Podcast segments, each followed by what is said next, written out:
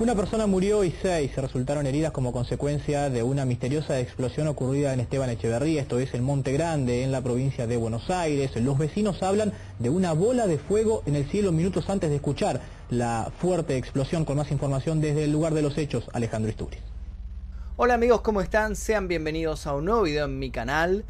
El día de hoy vamos a hablar de algo muy muy interesante. En el caso anterior estuvimos tocando la historia del hombre gato, que fue un caso que se hizo muy famoso, sucedió aquí en Buenos Aires y tuvo mucha cobertura mediática. Todos los diarios, todos los canales estaban interesados en el hombre gato y hablaban constantemente de él. Hoy vamos a hablar de un suceso que también aconteció en los barrios de Buenos Aires hace relativamente poco. Esto sucedió en el año 2011, pero a diferencia del caso del hombre gato, esto tuvo un poquito de cobertura mediática cuando sucedió, en la primera semana más o menos los primeros días, pero luego fue olvidado por todos.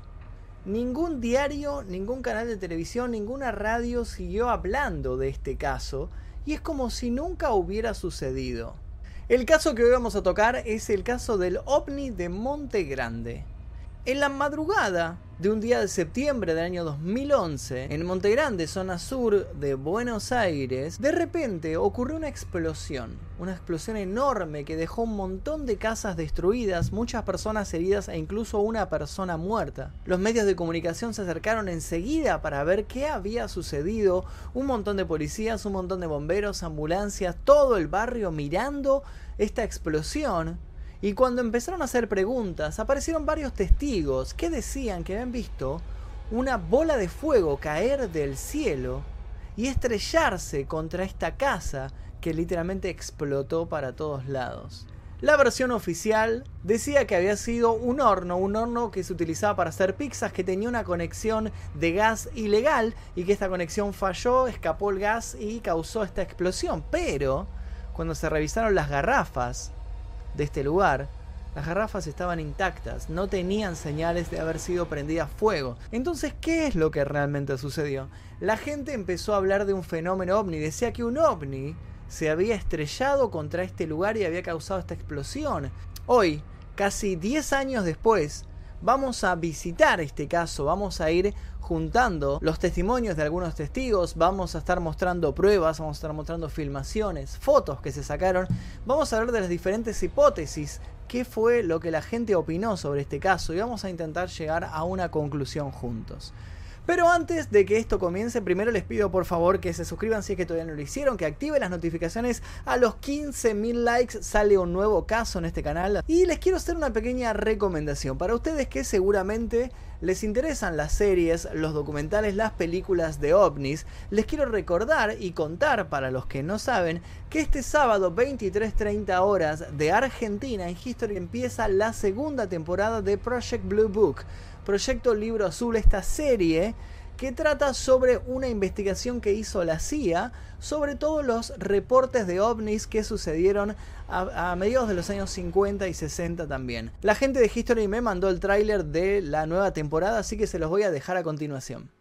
Hay una conspiración sucediendo en los más altos niveles del gobierno, encubriendo la existencia de vida extraterrestre. Roswell, Hopkinsville, Isla Murray.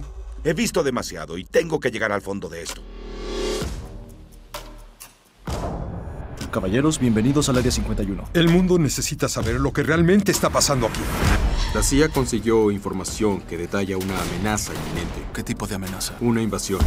Le dije que se mantuviera alejado. No escuchó. Pero tienes que entender lo que está en riesgo. El capitán Gwen. Voy a matarlo por ti. Has visto qué lejos llega el gobierno para ocultar sus secretos. Apaga las cámaras. Tal vez el mundo no está listo para saber de los alienígenas. por Dios. Son reales.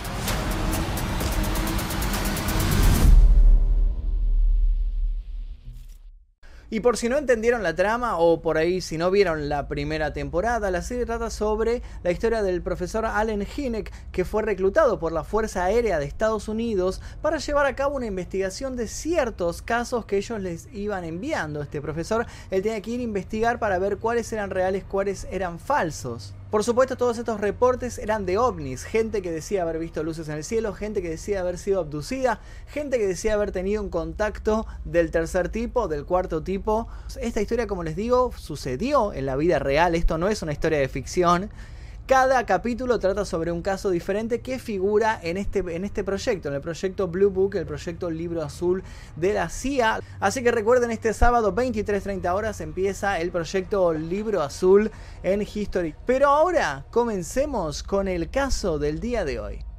El 26 de septiembre del año 2011, todo el barrio El Saizar, en Monte Grande, zona sur de Buenos Aires, se despertó a la madrugada por una tremenda explosión. Tres casas de un terreno ubicado en la calle Luis Bernet, entre los Andes y Garreador, habían quedado reducidas a escombros. Los vidrios de viviendas cercanas estallaron al instante y un poste de luz comenzó a prenderse fuego.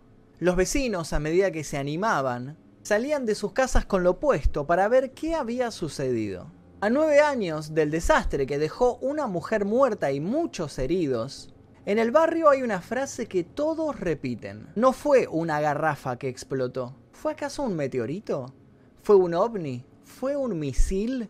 Las teorías en torno a este caso aún hoy desvelan al barrio y son el misterio del cual todos hablan. De acuerdo con el testimonio de una vecina de la zona, el estallido se generó por un objeto en llamas que cayó del cielo y destruyó por completo dos casas y tres autos, además de causar daños en más de una decena de propiedades vecinas y en un comedor infantil municipal. Hubo un resplandor cegador seguido de una explosión que hizo mover el piso y las casas de varias manzanas del barrio 9 de abril en Monte Grande. Gente corriendo desesperada un poste de luz prendido fuego que era imposible de extinguir y dos casas reducidas a escombros.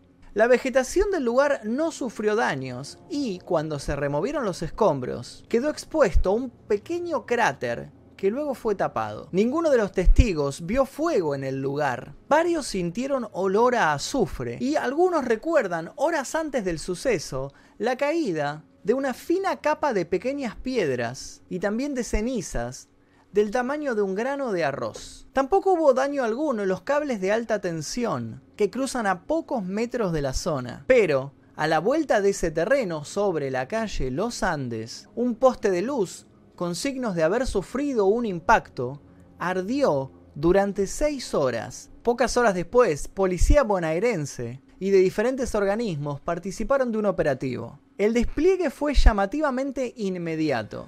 A las pocas horas se removieron los escombros del lugar y al otro día ya no quedaba absolutamente nada. En el medio, mientras el lugar estuvo con vallas, se improvisó una carpa amarilla durante varias horas. Allí es cuando los testigos aseguran que sacaron objetos del tamaño de un ladrillo. Los ocupantes de las viviendas fueron reubicados en casas alquiladas y la mujer fallecida fue llevada a su país natal, a Perú, para su inhumación. El terreno hoy en día es un baldío. La explosión causó la muerte de una mujer de nacionalidad peruana, identificada como Silvia Espinosa, de 43 años, quien fue sorprendida mientras descansaba en la casa de su hermana, donde se hallaba de visita. Entre los heridos, que fueron trasladados de inmediato al Hospital Santa Marina de Monte Grande, recordemos, entre paréntesis, que este es el mismo hospital que vimos en el caso del hombre gato, que decían que tenían varias personas internadas que habían sido atacadas por este extraño ser. Es el mismo hospital, yo ya les mostré fotos del lugar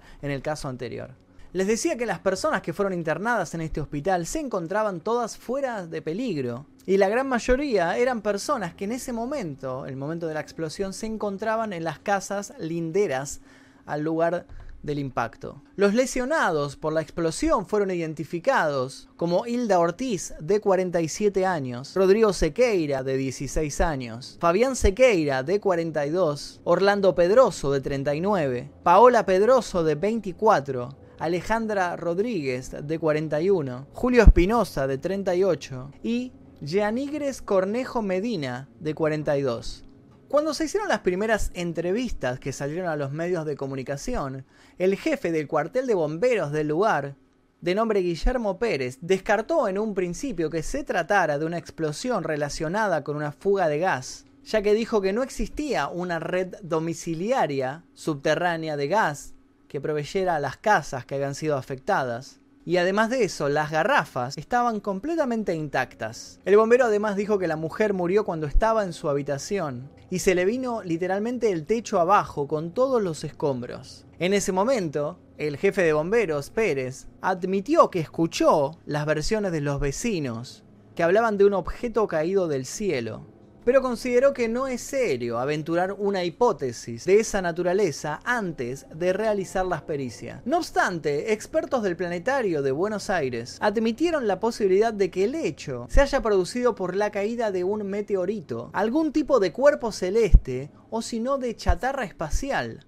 Tranquilamente podría ser un pequeño meteorito lo que provocó esta tragedia, o un pedazo de restos de objetos del espacio como satélites o naves que van perdiendo pedazos y quedan flotando hasta que finalmente se precipitan a la Tierra y pueden caer en cualquier lado, declaró Mariano Rivas, coordinador de astronomía del Planetario de Buenos Aires. Todos los días caen sobre nuestro planeta pequeñas rocas espaciales, pero aunque sean un objeto pequeño pueden provocar un gran daño. Según se informó, la onda expansiva por la fuerte explosión se sintió en localidades cercanas como Temperley y Ezeiza. Vi una cosa roja que cayó del cielo, declaró un vecino al canal de Noticias América, mientras que describió al objeto como una pelota, pero más larga y de color rojo que caía del cielo. Mientras se intentaban descubrir las causas de la explosión, el intendente Fernando Gray sostuvo que la comuna iba a correr con todos los gastos que este siniestro implicara. Se hicieron cargo tanto del pago del sepelio y del entierro de esta mujer peruana que falleció. Le encontraron unas casas alquiladas a las familias que perdieron sus hogares y los trasladaron a este lugar. Les prometieron que iban a construirles unas casas nuevas, eso nunca sucedió.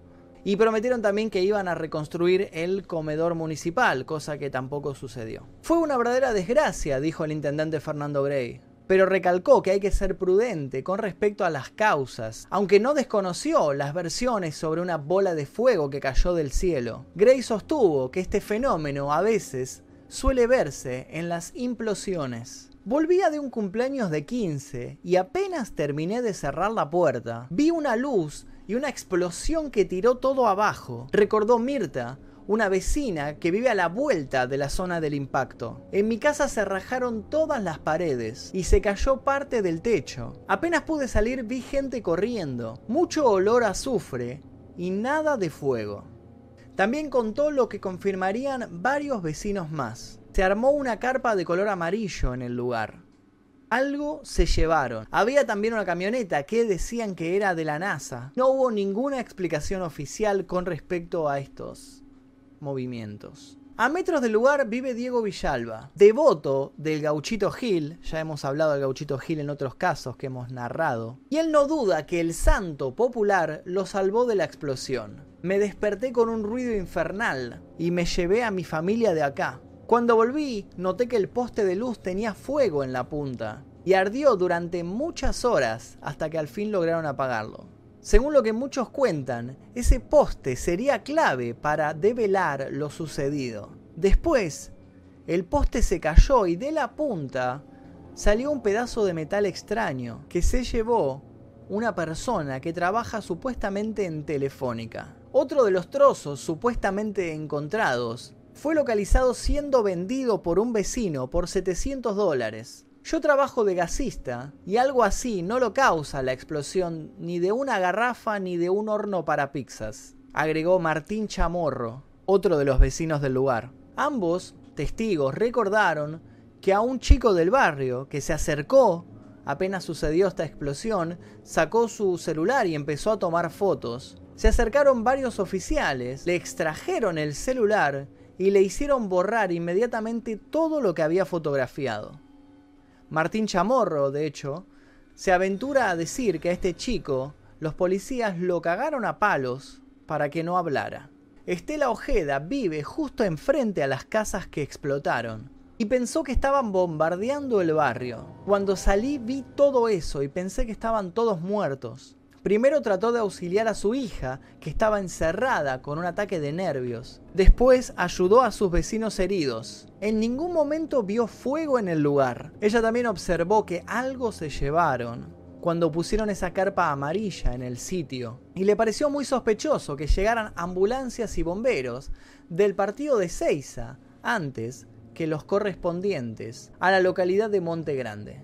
Ella aún mantiene contacto con Fabián Sequeira, y con su mujer, Jeanigres Cornejo Medina, quienes eran los dueños del horno para pizzas, al cual las autoridades le atribuyen la tragedia. Cuando declaré en la comisaría de Lomas, me dijeron que había sido una explosión de gas, que fue lo mismo que le dijeron a ellos. Aseguró, aunque íntimamente está convencida que eso no fue lo que causó la explosión.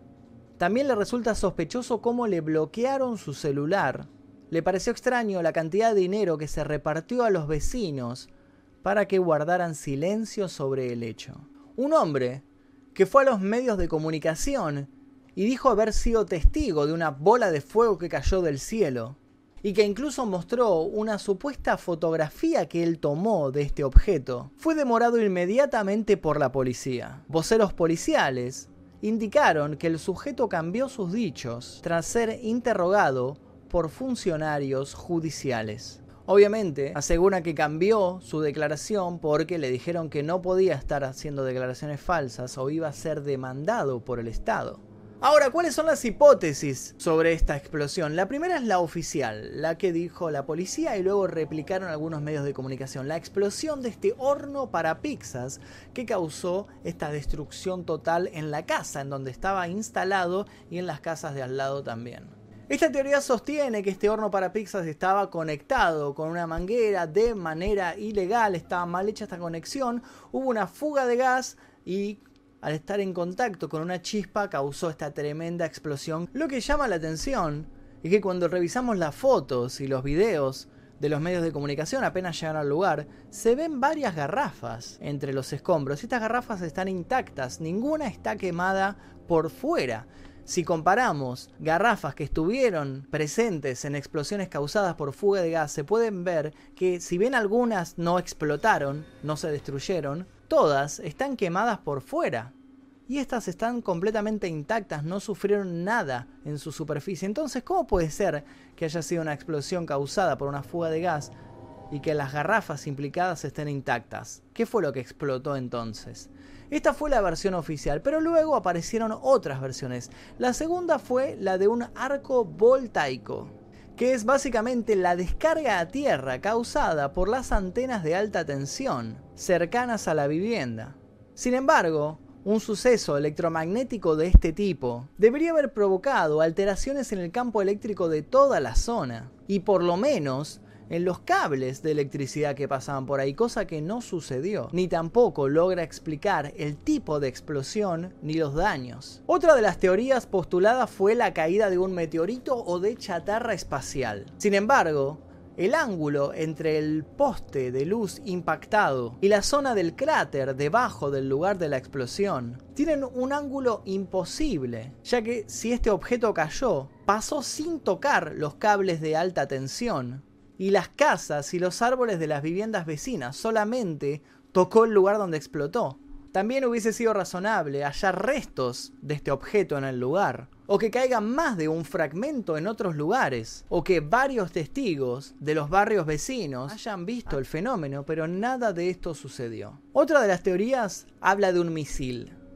Esta casa en cuestión se encuentra en línea recta con las pistas de aterrizaje del aeropuerto de Ezeiza. Una de las teorías señala que lo sucedido es que la Fuerza Aérea quiso lanzarle un misil a un avión que estaba intentando aterrizar en esta pista. El misil esquivó el avión e impactó contra esta casa.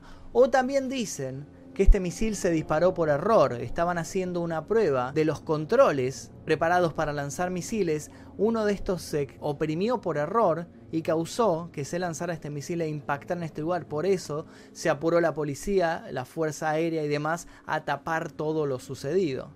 Y la última teoría, que es una de las más comentadas, habla de la caída de un ovni. Nosotros creemos que fue una clase de sonda o aparato chico que falló y primero impactó contra este poste y luego explotó a cierta altura, antes de tocar el suelo, con un movimiento de implosión y explosión. Explicó Burgos, que es un investigador de los fenómenos de ovnis en el país, y esta teoría es apoyada por otros grupos de investigadores. Sea de donde sea, un objeto militar secreto o algo de origen extraterrestre, esta es la hipótesis más probable. Según lo que grabaron algunas cámaras de seguridad, la explosión fue a las 2.16 de la madrugada. A la tarde llegaron las máquinas que trabajaron durante toda la noche. Y para el otro día, el lugar era prácticamente una cancha de tenis. Destruyeron cualquier evidencia, explicó Luis Burgos. La gente se asusta cuando uno habla de ovnis, pero no es necesariamente algo relacionado con extraterrestres sino que puede ser cualquier sonda, artefacto o experimento que no se puede identificar, que también puede ser terrestre, como un objeto espía, por ejemplo. Y aclaró que no quedan dudas que lo ocurrido allí fue provocado por un objeto volador no identificado. Pero todavía nos quedan muchos interrogantes. ¿Por qué todos los vecinos están de acuerdo en que algo cayó del cielo?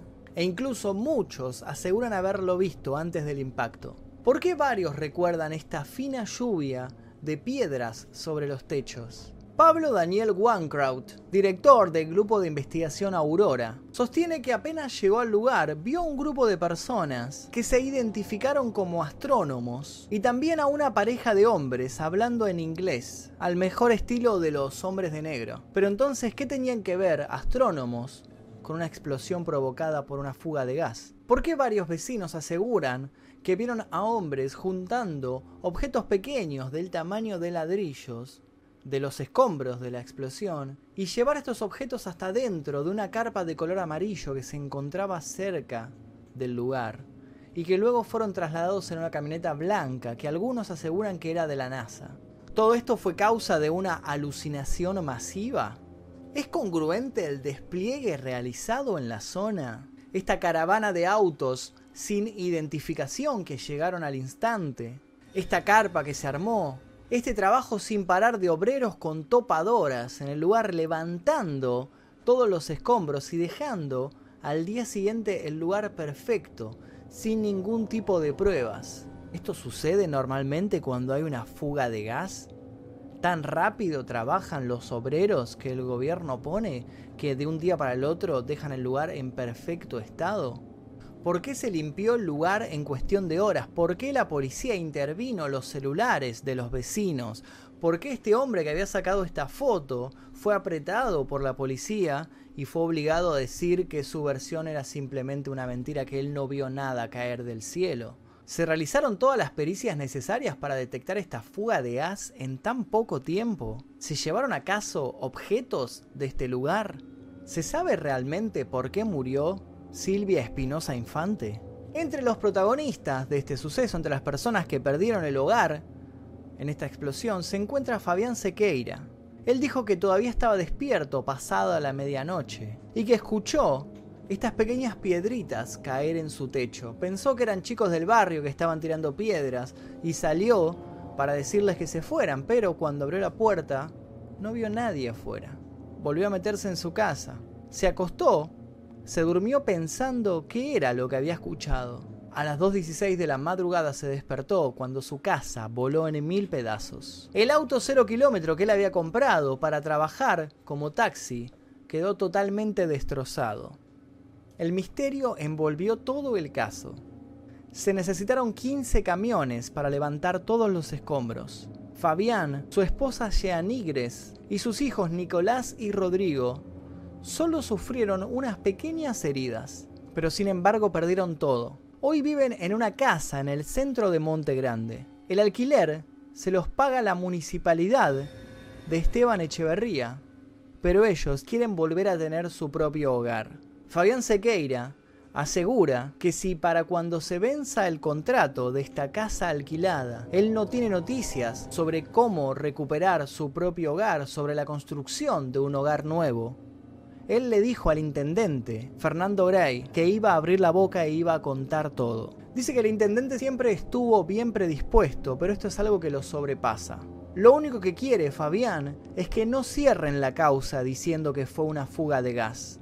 Él asegura que es imposible hablar de esta fuga de gas porque las tres garrafas que tenía en su casa quedaron intactas. Además de eso, dice que se apuraron en limpiar todo. Y dice que vio a hombres caminando por los techos con un imán buscando restos de metal. Él asegura que a las 3 de la mañana, pocos minutos después del impacto, llegó una ambulancia escoltada por la Fuerza Aérea de Ezeiza. Ellos venían siguiendo algo en el cielo que aseguraban que si caía iba a causar un desastre. Ese algo podría ser la bola de fuego que describieron varios vecinos, que incendió este poste de luz que ardió por seis horas y que fue a parar finalmente contra las casas. Por eso, para la esposa de Fabián, a quien muchos conocen como Yani, están intentando tapar algo. Ella dice que la fiscal Andrea Nicoletti, quien estaba a cargo de este caso, ni siquiera la llamó a declarar. Ella fue y le pidió el expediente. Y dice que se lo mostraron, pero eran tantas copias que no tenía dinero para sacar fotocopias en ese momento. Dice que le preguntaba cosas y que le respondía incoherencias. Y lo único que quiere ella es que finalmente se sepa la verdad. Ella asegura además que en una de estas reuniones con el intendente, él les dijo, lo que pasó en tu casa nunca se va a saber. El referente de investigadores de campo OVNIS Unidos, Luis Burgos, es uno de esos especialistas que sostiene que las explicaciones oficiales encubren la verdad y escapan por la tangente antes que admitir a un fenómeno ovni como el responsable de esta explosión. No fue la explosión de gas de un horno pixero, como aseguró la versión oficial, ni tampoco fue un misil, un meteorito o chatarra espacial. Fue una suerte de sonda del tamaño de una rueda de auxilio que por alguna razón hizo implosión a 16 metros sobre estos hogares, precisó el investigador. Burgos, que también es titular de la Fundación Argentina de OVNIología, recordó que el área del impacto, a las pocas horas de esta explosión, parecía Bagdad dijo que no solamente se destruyeron estas casas, sino que hubo vidrios de ventanas y de puertas rotos hasta cinco cuadras a la redonda, y que también se doblaron las rejas de hierro de las casas cercanas, lo que hace presumir que fue algo mucho más grande que una explosión de gas. El taxista Fabián Sequeira es hasta ahora quien pagó los platos rotos de esta explosión, ya que a él se le atribuye la responsabilidad en esta colección mal hecha de una garrafa a un horno pixero.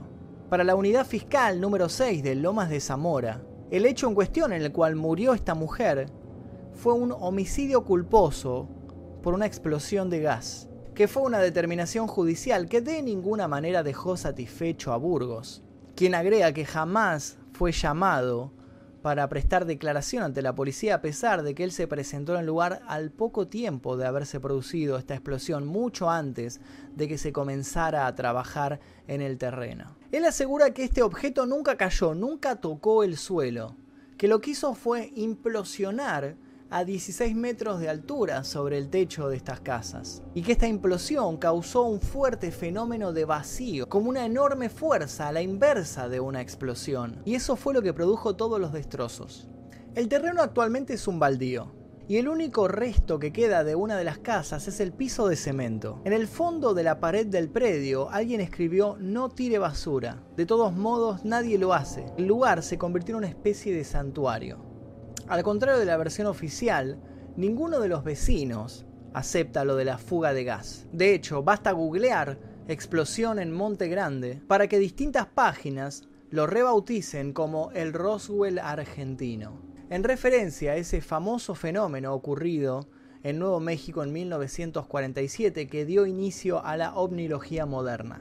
La mayoría de los vecinos repite la palabra implosión. Cuentan que los autos que estaban estacionados esa noche sobre la calle quedaron arriba de las veredas, entre los escombros, en lugar de ser expulsados. Las persianas de los locales cercanos estaban dobladas hacia afuera, como si hubieran sido chupadas por algo, explica Mirta, otra de las vecinas.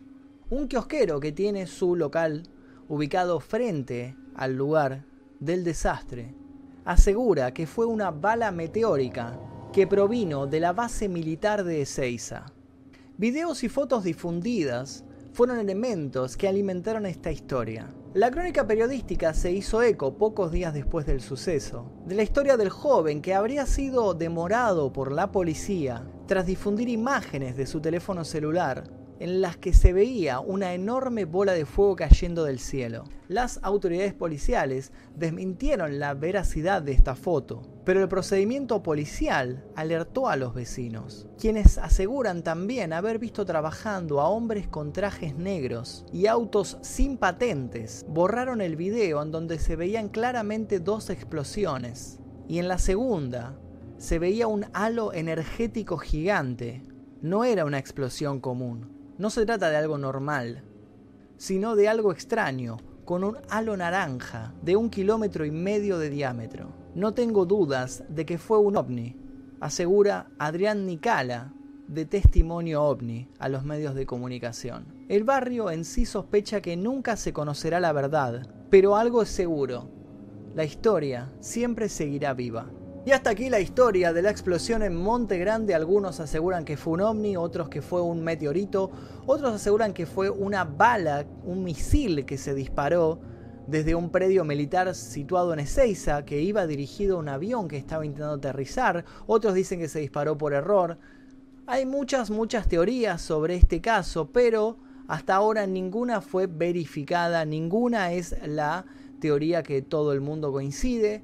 La oficial habla del horno pixero, pero creo que nadie cree en esta teoría de la fuga de gas y más con las garrafas ahí apareciendo sin ningún tipo de daño en su superficie. Ahora quiero que me digas si conocías este caso, si tenés algún dato para aportar, algún video, alguna foto o demás, podés escribirlo aquí debajo de este video. Te invito a suscribirte si es que todavía no lo hiciste, activar las notificaciones y dejar tu like a los 15.000 likes. Sale la próxima investigación en este canal. Te invito también a hacer maratón de todos los casos que se estuvieron subiendo. Te dejo la lista completa aquí debajo en la descripción. Mi nombre es Magnus Mephisto, nosotros nos veremos seguramente en el próximo video, gracias. Sí, sí, la verdad que sí, hemos visto incendios y explosiones de garrafa, pero no, no así de este tipo porque es grande, en serio, es muy grande y bueno, no sabe, hasta ahora no sabe la, cómo fue la explosión, de qué se produjo, pero de garrafa aparentemente no.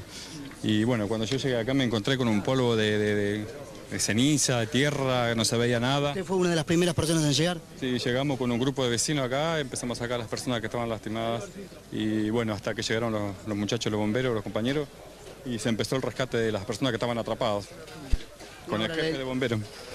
¿Sus vecinos qué le decían, señora, a usted? ¿Qué, qué habían visto? Mira, muchas versiones decían que habían, primero sintieron una vibración, eh, unos reflejos muy grandes, muy, muy, encandilado, ¿no? Y que después, bueno, empezó a vibrar todo y después sintieron la explosión. Eso la mayoría dice eso. O sea, eso es lo que me dijeron a mí. Primero un ruido y luego la explosión. ¿Cómo? Primero un ruido y luego la explosión. Claro, claro. Primero un ruido y una luz muy, muy incandescente y una vibración y después la explosión. Eso todos dicen así. La mayoría de los vecinos dicen lo mismo. Ahora, si hubiese explotado alguna garrafa, que supuestamente solamente tenían tres nada más los, los dueños de la propiedad, eh, ¿provoca esto? ¿Puede llegar a provocar esto? Provoca, sí, provoca un derrumbe, pero de tal magnitud como esto, con la expansión que hubo en el radio que hubo, no puede provocar nunca una garrafa. No, eh, sí, algo, otra cosa, pero no sabemos qué todavía, hasta que los peritos nos determinen qué puede ser. Bueno, ¿su nombre? Miguel Irala. Miguel, gracias. ¿eh? De nada. Bueno, Débora Luis, la palabra de, un miembro de, Defensa mm. Civil contando su, experiencia. Adrián, esto que vos decías de todos los vecinos, o sea, él fue el primero en llegar, que ellos vieron primero una luz que los encandiló, un ruido y después recién la explosión, ¿no?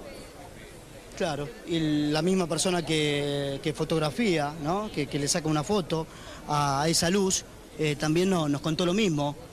La saca desde el patio de su casa y a los pocos minutos ya escucha la explosión.